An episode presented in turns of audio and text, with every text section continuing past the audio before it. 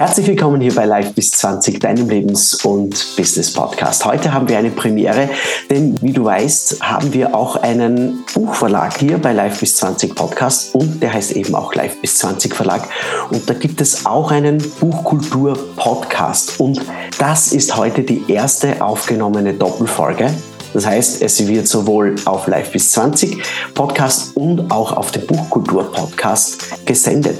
Heute zu Gast ist Selina Binderlehner und Ida Handle-Hehn und auf die Antonia Bichler warten wir noch. Äh, wir haben dieses aufgezeichnet. Irgendwie funktioniert das mit dem Internet Richtung Tirol nicht, aber das ist alles kein Problem. Ja, sie reden über Dinge nämlich, die sonst nie besprochen werden Sie enttabuisieren durch Thematisierung und jeder kann Ihnen dabei helfen, die Welt ein kleines Stück besser zu machen.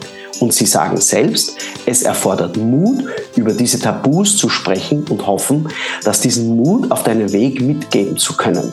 Sagen die drei Damen über ihr Projekt unausgesprochen. Wir haben heute einen unausgesprochen, ausgesprochenen, super coolen Podcast für dich vorbereitet. Und die Interviews mit Betroffenen ermöglichen einen persönlichen und näheren Zugang zu psychischen Themen ein Buch, das heißt unausgesprochen, von jungen Menschen für junge Menschen. Dr. Thomas Lackner und Magister Anita Niederkofler der Kinder- und Jugendpsychiatrie Hall über die Themen Sucht und psychiatrische Erkrankungen. Und was jetzt noch kommt, ist nämlich Folgendes.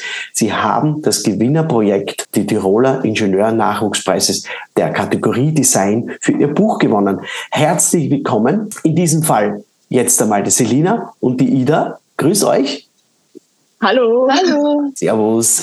Ja, irgendwie scheint es mit, mit der Leitung nicht zu funktionieren Richtung äh, Tirol, nach Innsbruck. Ähm, die Antonia wartet noch und die werden wir dann vielleicht später dazu schalten. Ich frage gleich dich, liebe Ida, was mhm. ist dir dazu eingefallen über das oder euch eingefallen über das Tabu von ähm, jungen Leuten zu schreiben? Warum? Boah, ich glaube, ähm, wir kommen alle so aus einer Umgebung, wo wir uns immer schon mit gesellschaftspolitischen Themen auseinandergesetzt haben. Wir haben teilweise Menschen in der Familie, die psychische Erkrankungen haben oder haben selber schon mal unsere Sexualität hinterfragt. Und dann haben wir uns gedacht, eigentlich betrifft es ja nicht nur uns, sondern ganz viele andere Menschen. Und warum sollte man nicht dazu ein Projekt machen? Und nachdem wir generell gern Texte schreiben und nicht nur gestalten, war eigentlich so das Buch die perfekte Kombination aus den ganzen Themen, die uns interessieren. Ja, da ist ja eigentlich, da geht es ja wirklich um das Eingemachte, psychische Erkrankungen, auch, wie soll man sagen, Fehlfunktionen oder durch die Umwelteinflüsse beziehungsweise sozialen Einflüsse, dass man eben wirklich Probleme hat im Moment, die es vor 20, 25 Jahren vielleicht noch nicht gegeben hat. Warum habt ihr das Thema psychische Erkrankungen gewählt? Liebe Selina, vielleicht magst du was sagen. Ja. Wir sind auf unsere Recherche vor allem darauf gestoßen, dass jeder vierte Jugendliche in Österreich an einer psychischen Erkrankung leidet. Ähm, das heißt, jede Person in unserem Land ist zumindest indirekt oder vielleicht sogar direkt von dieser Thematik betroffen. Und darin sehen wir da die Relevanz des Themas. Deswegen sollten halt eigentlich alle jungen Personen schon von klein auf wissen, dass psychische Erkrankungen ein Teil von unserer Gesellschaft sind und wirklich eine Erkrankung sind. Und man muss vielleicht auch noch dazu sagen, was schockierend ist, dass weniger als die Hälfte ähm, aller Betroffenen wirklich in Behandlung sind, weil dieses Thema halt unter so arg stark stigmatisiert ist. Ähm, genau. Ja, und was macht es eigentlich, was macht es eigentlich mit den Leuten, die sich da nicht helfen lassen? Ihr habt da den, den jugendlichen Zugang. Ich sehe es ja bei den älteren Menschen jetzt, äh, die eben sagen, na, es ist alles okay, alles dieses äh, schön, äh, schön gemachte Bild, vielleicht für Facebook, Instagram, naja, ich bin so glücklich, aber innen drinnen schaut es ganz anders aus. Wie, wie ist da der Zugang, liebe Ida, von den Jugendlichen zu, diesen, zu diesem Thema? Weil man, man hat ja auch mit anderen Leuten zu tun, die sich wahrscheinlich helfen lassen ja, und mhm. die sich nicht helfen lassen. Was ist da der, der grobe Unterschied zwischen den jungen und den alten Menschen?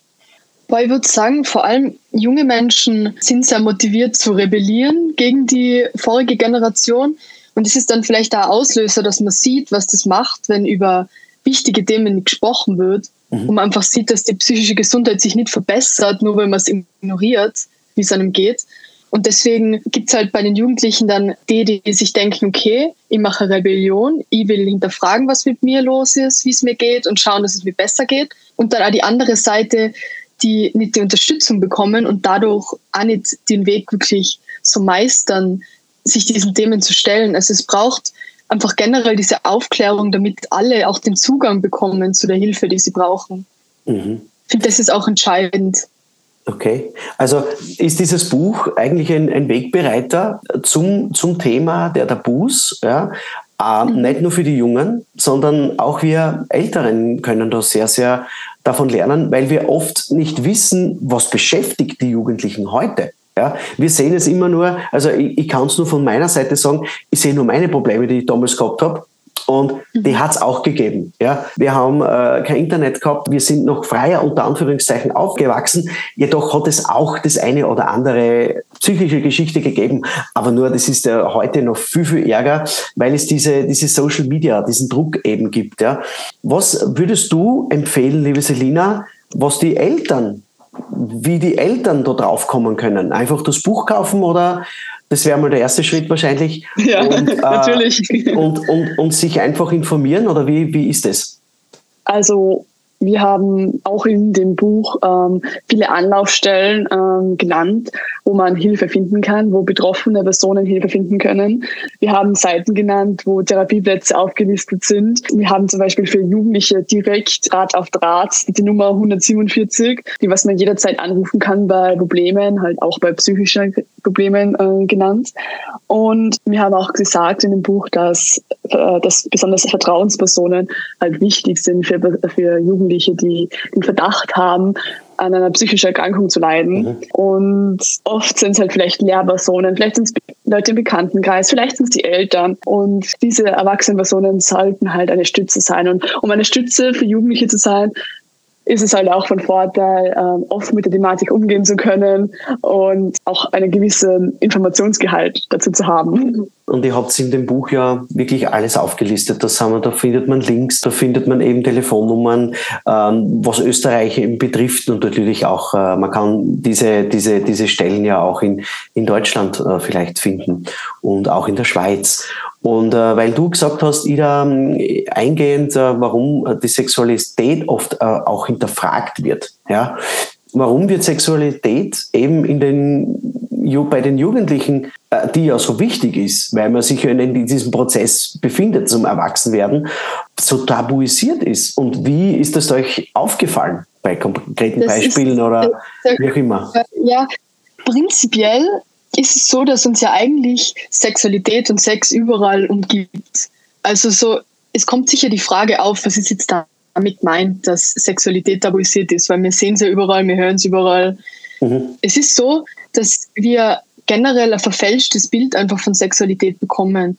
Es ist meistens, es ist grob, es ist nicht konsensuell. Also Konsens bedeutet, wenn alle beteiligten Personen einfach zustimmen.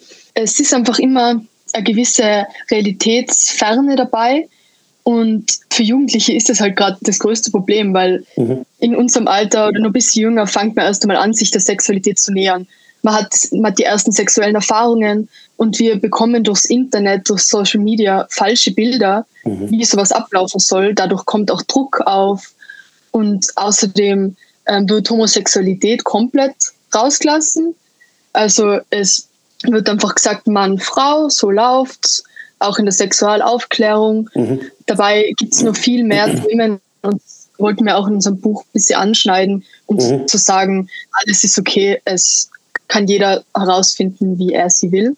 Und ähm, wie mir das vor allem aufgefallen ist, ist, weil ich politisch aktiv geworden bin, so mit mhm. 16 ungefähr. Mhm und da so das komplette Gegenteil erlebt habe, wie ich sonst gemerkt habe. Also diese Offenheit plötzlich okay. gegenüber Sexualität, auch dieses Unterstützen, über Sex reden, was für Sachen gibt und so. Und nicht immer so, das bleibt zu Hause, über das redet man nicht.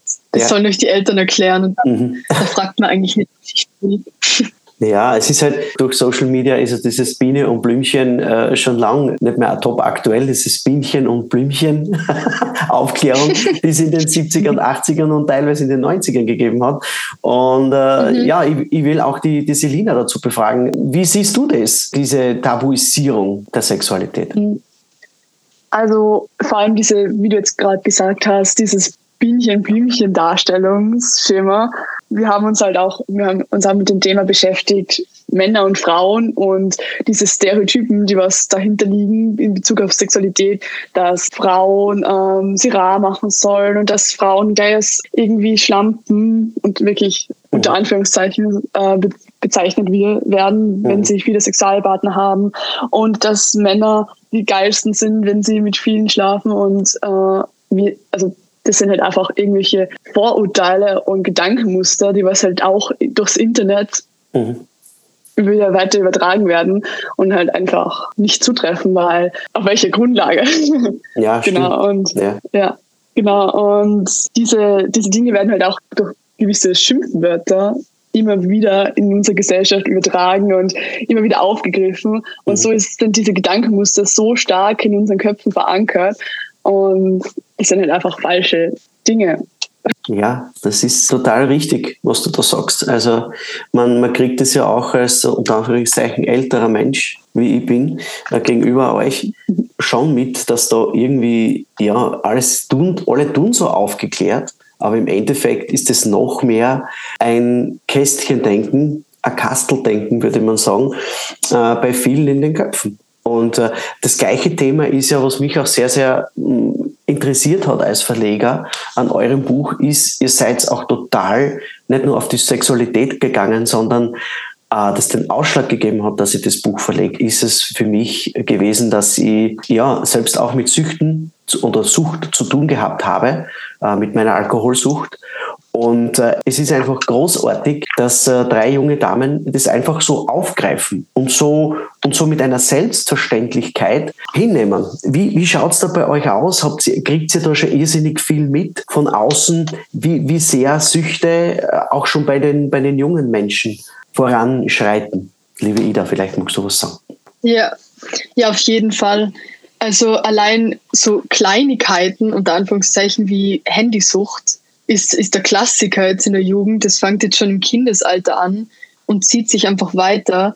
Und es ist zwar unter Anführungszeichen diese Kleinigkeit, aber es gibt einfach diese Basis für, für Süchte, sich mhm. einfach sozusagen zu vermehren, weil, weil man immer diese Qualität von Quantität unterscheiden kann. Und das beginnt eben schon sehr früh. Und ich kann aus meiner persönlichen Erfahrung auch sprechen, dass ich Alkoholismus in der Familie auch schon erlebt habe. Mhm. Und ich auch finde, dass es für Betroffene wichtig ist, darüber zu lernen, auch wie man damit umgeht. Mhm. Und dass das auch noch immer so tabu ist, ist, ist ja eigentlich vollkommen absurd, weil ich glaube, es gibt wenig Menschen, die keine Sucht haben oder zumindest nicht irgendwelche Erfahrungen mit suchtähnlichen Situationen zu tun gehabt haben. Und gerade solche Sachen sollten einfach normalisiert werden. Mhm. Sollte der Diskurs da sein und durch die Aufklärung finden wir vielleicht auch Lösungen, um solche Sachen vielleicht zu verringern, zu verhindern. Mhm. Das wäre das große Ziel. Das große Ziel. Und euer großes Ziel mhm. war ja wirklich ein Buch zu machen oder äh, ein Projekt zu starten, Österreich, Deutschland, Schweiz mäßig mit dem Buch wirklich aufzuklären. Ja?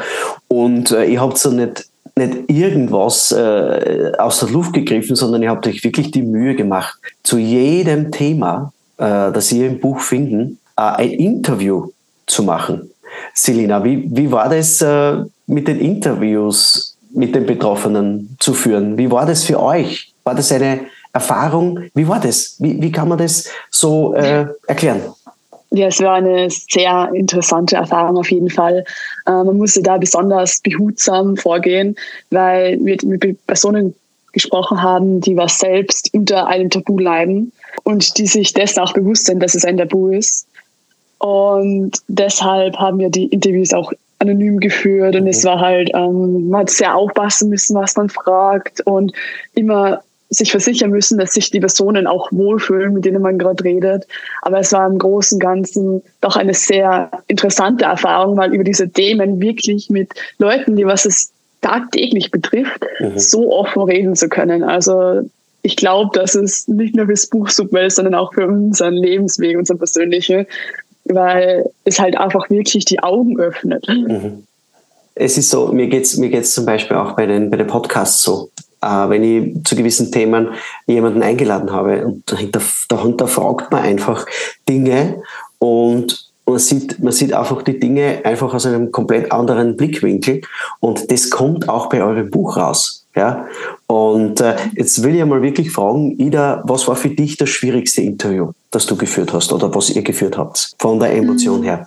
Bei meinem Interview Sexualität, da habe ich mit einem, einem 17-Jährigen gesprochen und vorerst war mal alles recht normal, also er war offen, er hat über alles gesprochen.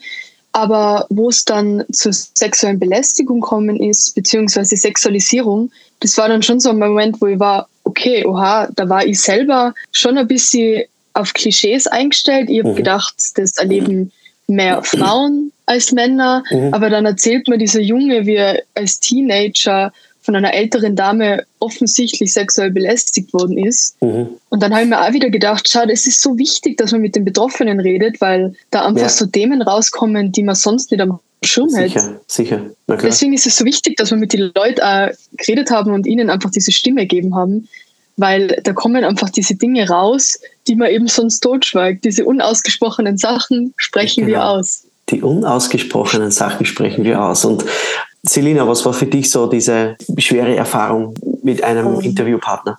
Also die, das emotionalste Interview für mich persönlich war das zu psychischen Erkrankungen. Ähm, da habe ich mit einem Mädchen gesprochen, das ähm, an Anorexie, also an Magersucht leidet. Und sie hat von ihren Erfahrungen berichtet, wo sie im Krankenhaus gelegen ist und mhm. gedacht hat, sie kann sterben. Und das hat mich schon extrem berührt, auch im Moment. Und sie hat dann auch geweint und ich habe dann mit ihr geweint, weil, weil es wirklich so ein emotional aufgeladenes Thema dann war, auch im Interview. Und ja, wir haben es, also ich, ich kann es dann gar nicht in Worte fassen, wie man merkt, weil es mhm. wirklich eine krasse Erfahrung war, darüber zu reden. Und man sieht halt auch, wie gefährlich psychische Erkrankungen sein können und dass es nicht irgendwie, man ist ein bisschen traurig ist, mhm. sondern dass es wirklich eine ernstzunehmende Krankheit ist. Ja.